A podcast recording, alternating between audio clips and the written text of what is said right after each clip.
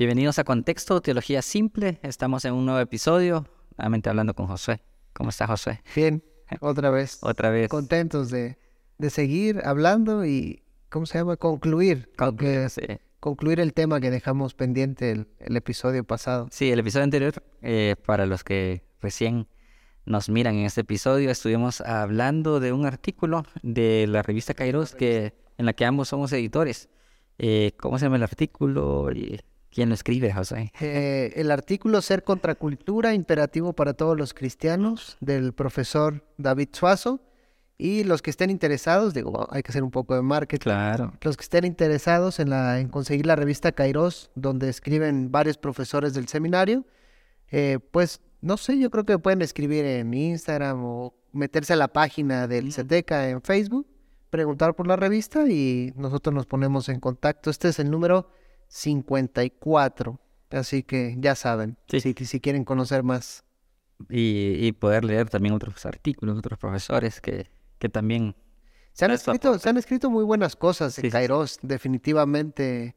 Y no sé, también leer, no sé si te pasa a ti cuando lees aquellos viejitos, los artículos viejitos, viejitos, es como ver esas radiografías de cómo se ha evolucionado también, de cómo en aquel tiempo los mismos profesores también eran a veces contraculturales. ¿no? En la, en la revista. Claro. Yo, yo creo que sería de mucho provecho los que puedan adquirirla, que, que la tengan. Excelente. Y hablando del contenido de, de ese artículo, hablábamos de que eh, por historia el pueblo evangélico se ha caracterizado por tener este eslogan de ser contracultural. Y hablábamos en el episodio pasado que muchas veces no necesariamente habían acertado en contra qué cosas iban de la cultura y muchas cosas de las que iban en contra ahora son normalmente aceptadas pues, en nuestra forma de vivir, en nuestra forma de ser, incluso en la forma de, de ser iglesia, pensando, por ejemplo, en, en cuando en el tiempo la televisión era la caja del diablo. Ajá. Bueno, en pandemia Ahorita ya no hubiéramos eso- vivido sin eso, pues, Sí, y, sí, y- y fue uno de los recursos que, vamos a decir, el Espíritu Santo usó para poder mantener unido a, y congregado al pueblo de Dios. Entonces, hemos tenido esas divergencias a lo largo de la historia. Y lo bueno es que don David ocupa y explica que el término contracultural es amplio, no es solamente ir en contra o reaccionando de una manera de rechazo, Sí. sino ser contracultural. Él, él lo va a decir en la conclusión y ahorita la podemos eh, leer o hablar, que ser contracultural abarca varias formas Mm. de acercarse a la cultura, las cuales están interrelacionadas también, no es de que aquí condeno, aquí Mm. critico, sino puedes condenar, o sea, puedes criticar, condenar, copiar, etcétera.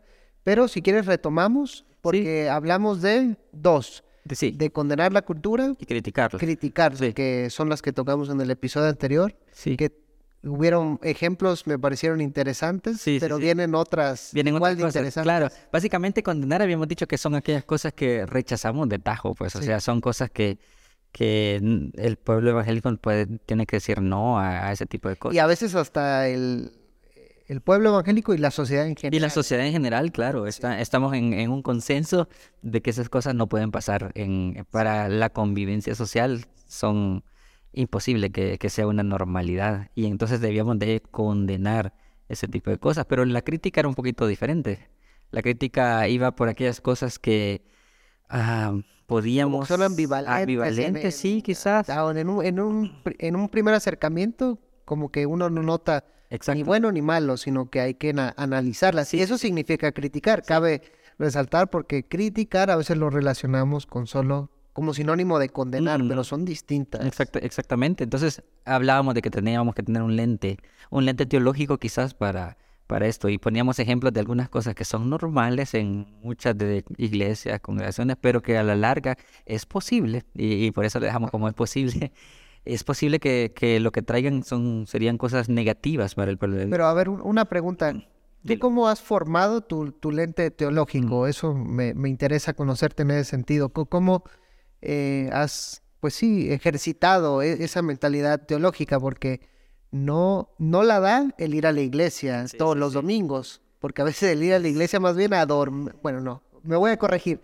No, el ir no es de que el ir a la iglesia te adormece, sino ciertos tipos de liturgias o de formas de que se expone la Biblia adormecen a veces la mente, pero tú estás abogando por tener una conciencia, una mentalidad teológica. ¿Y eso cómo lo has podido hacer tú? Bueno, de, en general de varias, de varias formas, ¿verdad?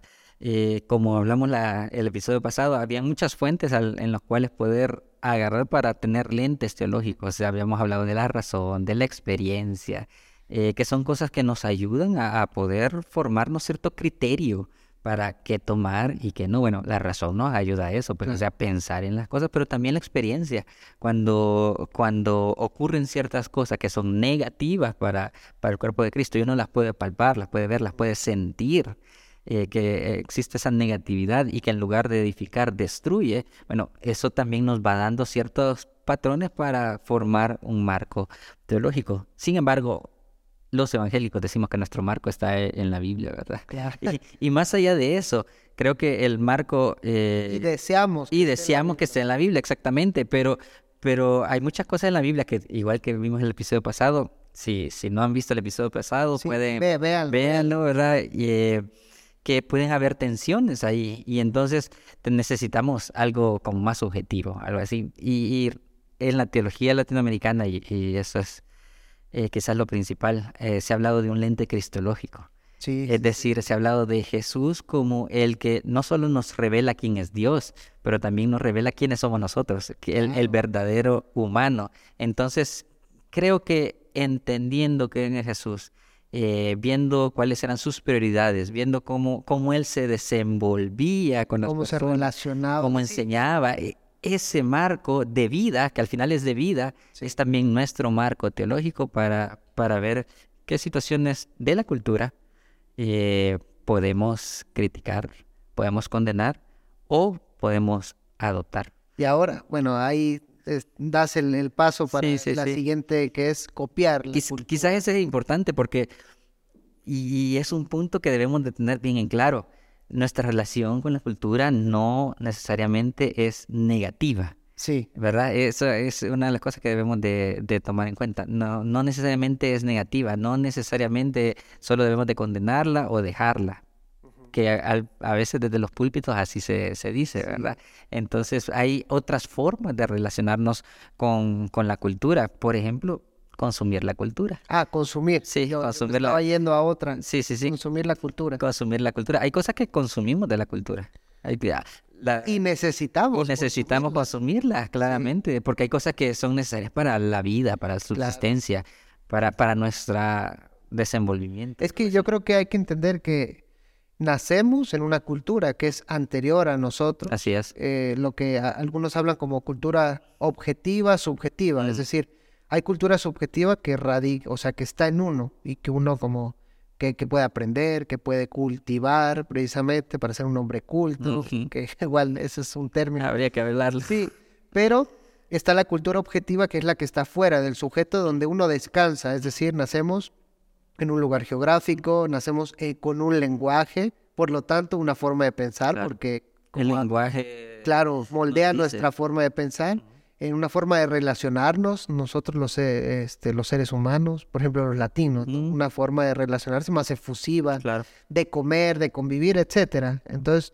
eh, es inevitable no copiar la cultura. Sí, sí, sí, no consumirla eh, y, Perdón, no, consumirla. no consumirla y y hacerla parte de nuestras formas de vida, de nuestras formas de ser iglesia. Por ejemplo, sería bien extraño, aunque aquí se da bastante, que, por dónde tengamos, una iglesia que no refleje nuestra efusividad, que no refleje la, lo que, lo que somos. A veces eso es lo que, más bien, una iglesia que refleje nuestra cultura suele ser vista como mala. Sí. Estamos acostumbrados a lo que tú dices a copiar de otras mm, culturas, no, no copiar nuestra Exacto. Y, y, entonces, y entonces tenemos iglesias que más parecen americanas, norteamericanas, y otra iglesia que más parecen europeas, que ni siquiera se mueve para, para saludarse. E, es decir, cuando entramos a la iglesia nos damos cuenta como que estamos en una cultura extraña nosotros. No es como, como nos relacionamos en el barrio, no es como nos relacionamos en la calle, no es como hablamos, exacto. La gente se comporta de una forma diferente a, a cómo se comporta en su cotidianidad y entonces uno dice, bueno, aquí que deberíamos de consumir la cultura, aquí que deberíamos de ser uno para, para que nuestras relaciones sean naturales, aquí estamos dejando. Me gusta esa palabra, naturales, porque son artificiales luego, al último, hasta nuestra forma de hablar. Es decir, a veces la gente, yo obviamente me, me incluyo, mm. no hablamos igual con los hermanos de la iglesia que con lo que hablamos con nuestra familia o la forma en que hablamos con nuestros tíos, o sea, como que hay, no sé si te ha pasado que luego hasta uno escucha de, puedes estar en una convivencia así muy bonita y se habla el pastor o el hermano de la iglesia, uno cambia el tono de voz y dígame pastor, ¿qué pasó? Pero no, no refleja.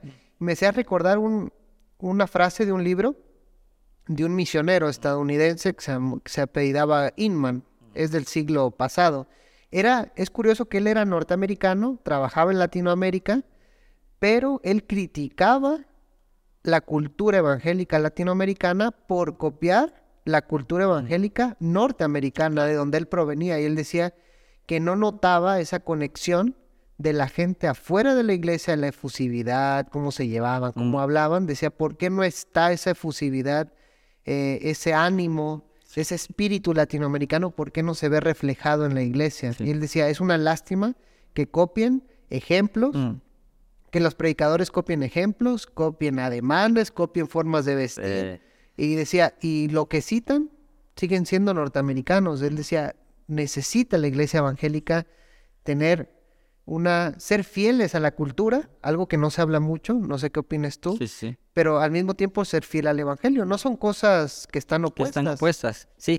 Y me parece interesante cómo ha girado la conversación porque hablábamos de de que es positivo muchas veces consumir y copiar la cultura, pero muchas veces consumir y copiar la cultura cuando no es nuestra se vuelve negativo. Sí. Sí, eh, o sea, cuando consumimos cosas que, que a nosotros nos parecen extrañas y de alguna manera esas cosas nos va a afectar. Estoy leyendo el libro de Darío López, La fiesta del Espíritu. Ah, sí, sí, sí. Y, y en un capítulo él, él, dice, bueno, la fiesta pentecostal, el culto pentecostal es eh, lo es algo que se ha tomado de nuestra cultura, de nuestra efusividad, de nuestra forma de relacionarnos, de nuestra espontaneidad también, que, aquí en, a veces en los programas nos, quieren quitar la espontaneidad, ¿verdad? Por, por el tiempo al aire, pero es, así somos nosotros, pues así somos nosotros. Entonces, hay iglesias que decidieron copiar la cultura de otro lugar o se las impusieron, porque a veces está bien el misionero, y impuso la cultura de, de donde venía. Y tenemos otros tipos de iglesias donde la copia de la cultura y el consumo de la cultura ha sido de beneficio para, para lo que ellos hacen. No es por nada, pero no es por nada que, que la iglesia pentecostal sea la más grande en de largo. para muchas iglesias es liberador claro. ser como puede ser uno, o sea, fiel a su cultura. Sí. Porque no, o sea, no es ser como el mundo, eso es otra cosa sino ser como nos tocó ser, ser latinoamericanos en Guatemala, en este nuestro contexto específico y ya de ciertas tradiciones. Y si vamos a la Biblia, que creo que el profesor David lo, lo toca en su artículo, eh, muchas veces Jesús y los apóstoles eh, copiaron y consumieron cultura circundante. Pues. O sea, ellos no fueron unos egipcios, pues. Claro. ¿Verdad? No fueron unos cananeos, o sea, fueron judíos, fueron judíos Que, que, hablaron como judío, que, que se expresaron como judío, que enseñó como judío. Entonces, esto no debería ser... Tú hablabas de las parábolas. Así es. Y bueno, aquí igual otro tema yo sé que puede ser, pero en la Biblia no todo es original. Y que algo sea inspirado no quiere decir que tenga que ser necesariamente original. Sí, o el, o el primero que lo. Eh, porque ya ves que con las parábolas era como, no, esto es original porque es inspirado. Nadie más lo ocupaba. O cuando estaba el estudio de los evangelios, mm. que decían, no, es que el evangelio fue algo original, pero después se vio que es un género literario que ocupaban eh, los autores bíblicos que estaban copiando de las, de las biografías antiguas. O sea, no, no inventaron el agua, pues. exactamente, y, y, todo lo demás, o sea, la forma de transmisión en texto, la forma en que, o sea, esa tecnología que ahorita lo vemos así como rudimentario, pero esa tecnología es parte de la cultura que ellos usaron, que ellos consumieron, que ellos copiaron en mucha, en, de muchas maneras y que ahorita nos sirve para, para hablar ahora de lo que el Jesús lenguaje, por ejemplo, también. Eh, Las palabras.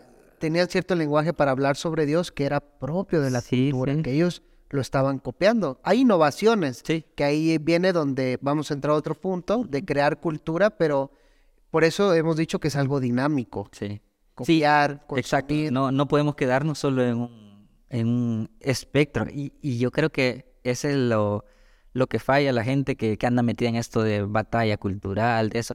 Se queda solamente en un espectro de, de la, en la condenación o, o la crítica, pero no nos damos cuenta que ellos mismos no se dan cuenta que su relación es dinámica con la cultura, porque sus argumentos vienen de la cultura, porque su forma de, expresarse vienen de la cultura, porque, porque los medios que están usando también vienen de la cultura que se relaciona con, con, lo que están criticando. Es lo que pasa con muchos, por ejemplo, apologistas, ¿no? modernos eh, de este nuevo siglo. Sí.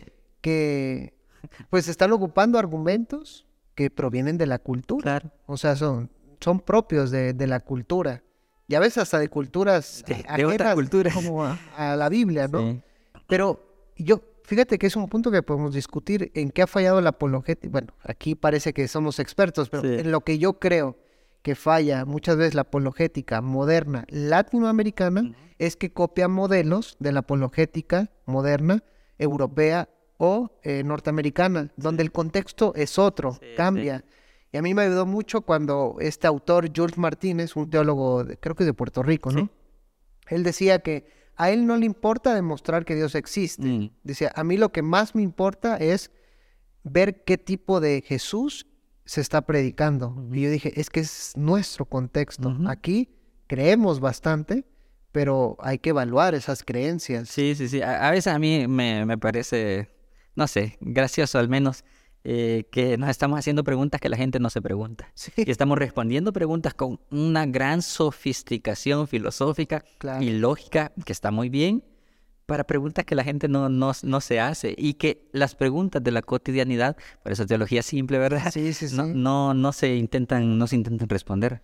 Entonces... hay, eh, hay, un teólogo que me, que me gusta, yo sé que a ti te gusta Gustavo Gutiérrez, pero a mí me, me atrapó él a veces más por su vida que por el, obviamente no he leído todo de Gustavo Gutiérrez, pero a mí me impresionó como él decía que le preocupaba predicar a Dios en el contexto en el que está viviendo la gente mm. o demostrar el amor de Dios en los contextos duros, porque él podía estar dando una charla en Alemania eh, un fin de semana, pero a los tres días podía estar enterrando al hijo de una de, de las que asistía a la parroquia.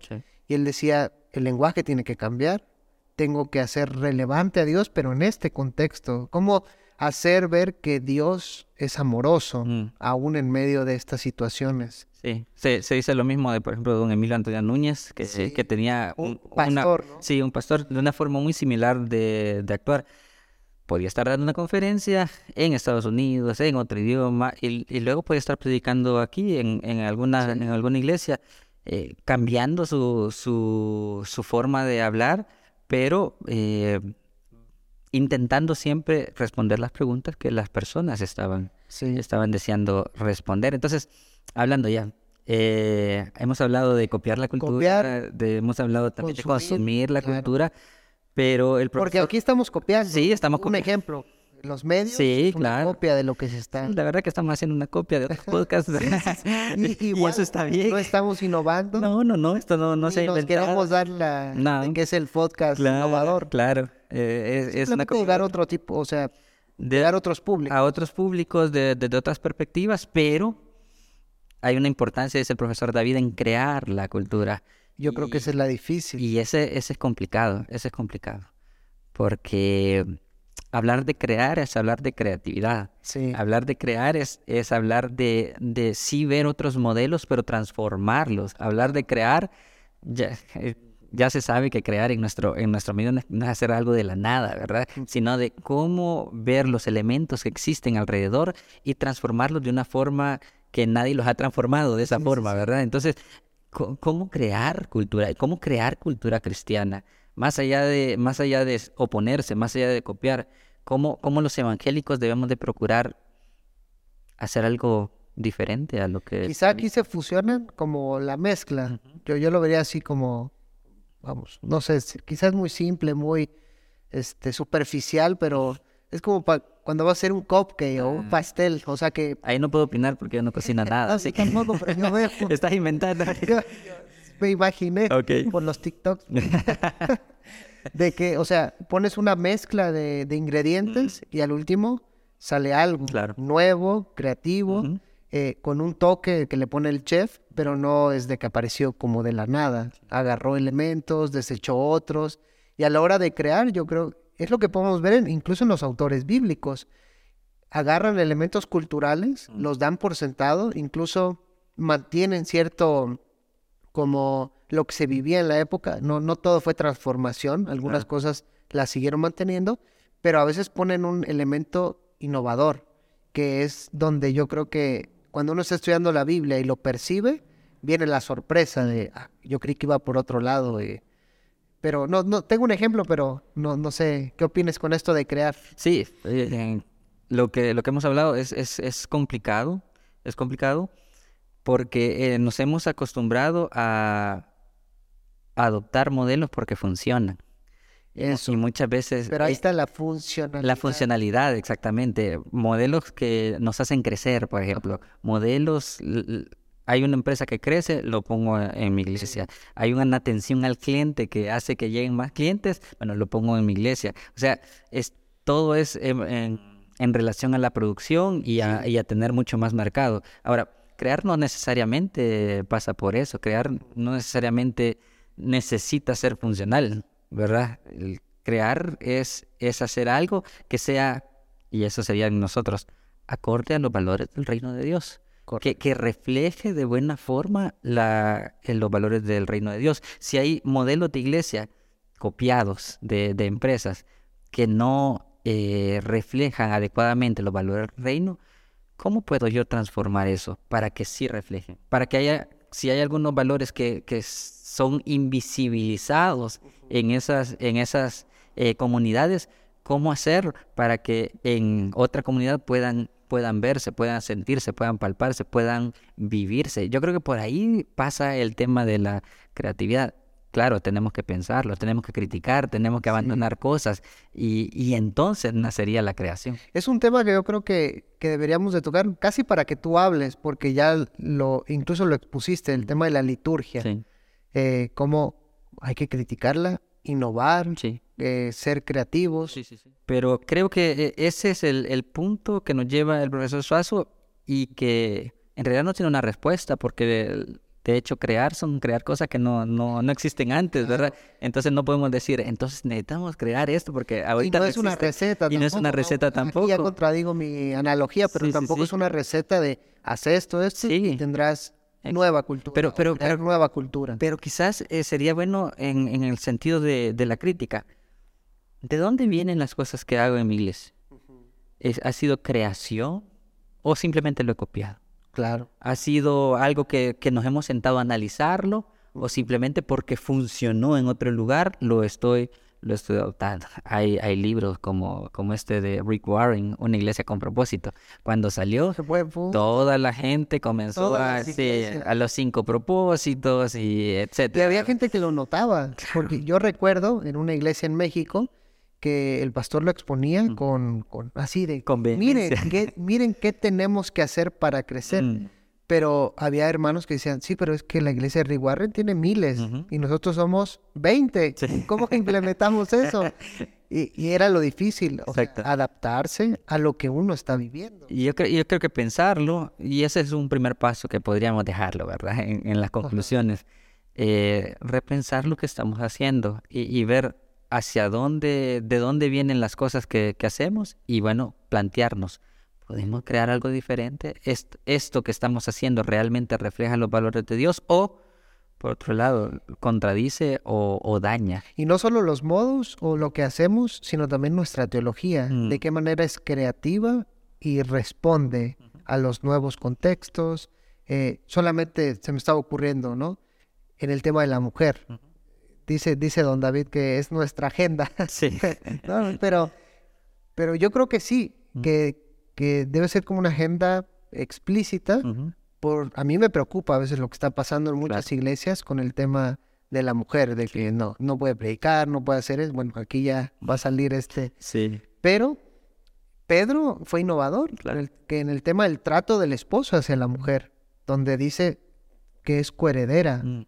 Con, con el hombre. Es decir, no hay desiguales. Aquí somos iguales. La vas a tratar igual porque está participando contigo de lo mismo. Y pensaba, y pensaba en ese tema y, hablando de la creatividad, no necesitamos crear la última palabra en todo lo, en todas las, o sea, muchas de las respuestas que dieron los apóstoles eran respuestas preliminares, sí. que, que nosotros ahora hemos ido un paso más allá de esto, claro, ejerciendo un lente teológico, pensando en que Cristo dignificó al ser humano en general, eh, hombres y mujeres. Pero Pablo se queda en un momento y nosotros podemos continuar eso, seguir usando la creatividad, seguir creando, ¿verdad?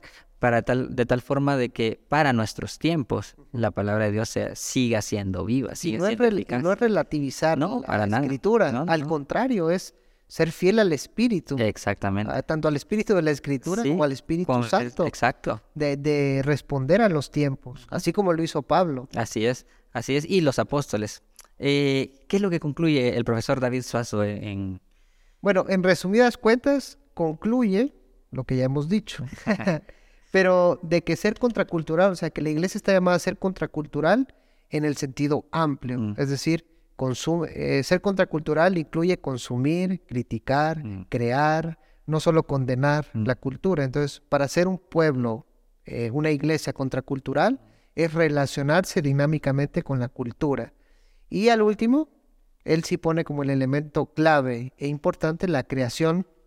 Eh, él aquí dice que ojalá la iglesia cristiana pueda hacer, pueda crear nueva cultura que refleje los valores del reino, que es como el propósito de que, que él se plantea. Yo creo que aquí podemos darle un cierre neumatológico a esto, ¿verdad? Tenemos el espíritu creador en nosotros, el espíritu que creó, el espíritu que sopla, el que, que da nueva vida eh, la iglesia está capacitada para, para, para empoderada, para crear, exacto, para crear cultura. Entonces solo es que nos dediquemos y, pensemos. Por muchos años la iglesia fue creadora de cultura.